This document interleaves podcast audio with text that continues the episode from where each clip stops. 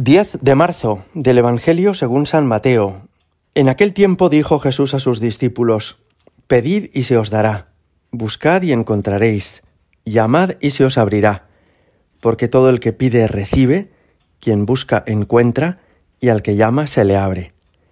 Si a alguno de vosotros le pide su hijo pan, le dará una piedra, y si le pide pescado, le dará una serpiente.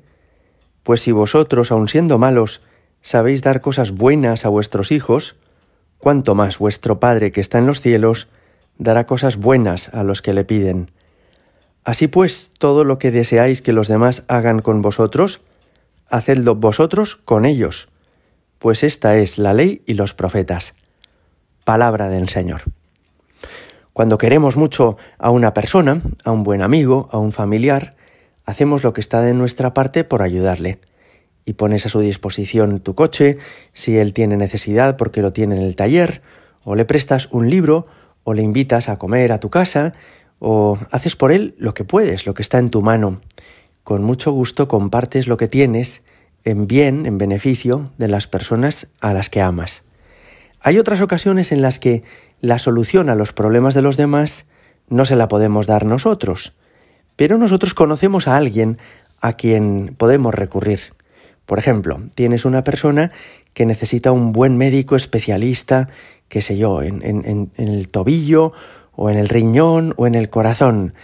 Lo necesitas porque hay alguien de tu familia o de tu entorno que tiene que buscar ese especialista, que necesita una ayuda médica que no la ha encontrado hasta el presente.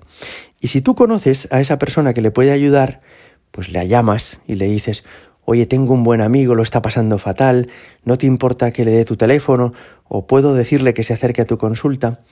De esta manera, aunque a veces no podemos resolver todos los problemas de los demás, pero si conocemos a la persona que lo puede hacer, le estamos también ayudando a nuestro amigo. Pues mirad, Dios es ese buen amigo que es capaz de resolver todos los problemas de toda la gente a la que queremos hay muchos problemas que nosotros no podemos arreglar. Una familia que no encuentra trabajo, otra que tiene dificultades en la educación de sus hijos, otra que le gustaría tener más niños pero no lo consigue, y otra que tiene ahora una gran dificultad económica, una persona que sufre una enfermedad. Nosotros podemos mostrar nuestra cercanía, nuestro cariño, nuestro afecto, pero no podemos resolver todos los problemas. Ahora, somos amigos de aquel que es todopoderoso y que es Padre, que es Dios. Y por eso podemos poner ante Él la vida de todas las personas que necesitan ayuda. Eso es pedir por los demás. Eso es interceder por los otros. Eso es encomendar a nuestros amigos y a las personas que queremos. Hoy Jesús nos decía, pedid y se os dará. Y vamos a tomar muy en serio esta recomendación quiere el Señor hacer mucho bien y dar muchos dones y regalos a mucha gente a través de nosotros, de nuestra oración, de que nos encomendemos unos a otros, pidamos unos por otros. Fijaos que esto ayuda a entender que los tres consejos que recibíamos al inicio de la cuaresma no son independientes entre sí. Al inicio de la cuaresma veíamos que la Iglesia nos anima a orar, a dar limosna y a ayunar. Podría alguna persona pensar que son tres consejos que cada uno de ellos es independiente, pero no lo es. Podemos estar orando por los demás y esa es una forma de dar limosna.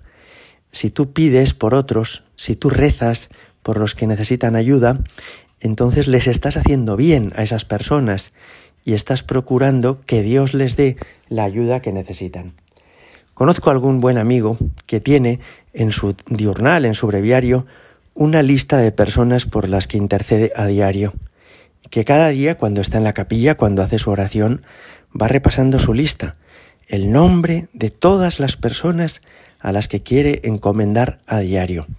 Me parece muy edificante, no sé si yo sería capaz, pero me parece una forma extraordinaria de querer a los demás. Es tenerles presentes ante el Señor, es encomendarlos en la presencia de Jesucristo en el sagrario, es pedir por ellos.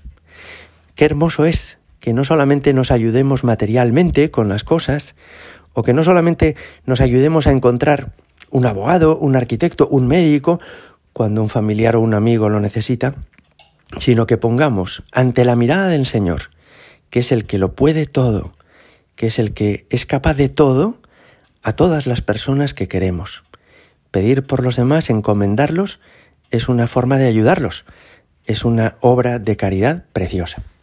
Gloria al Padre y al Hijo y al Espíritu Santo, como era en el principio, ahora y siempre y por los siglos de los siglos. Amén.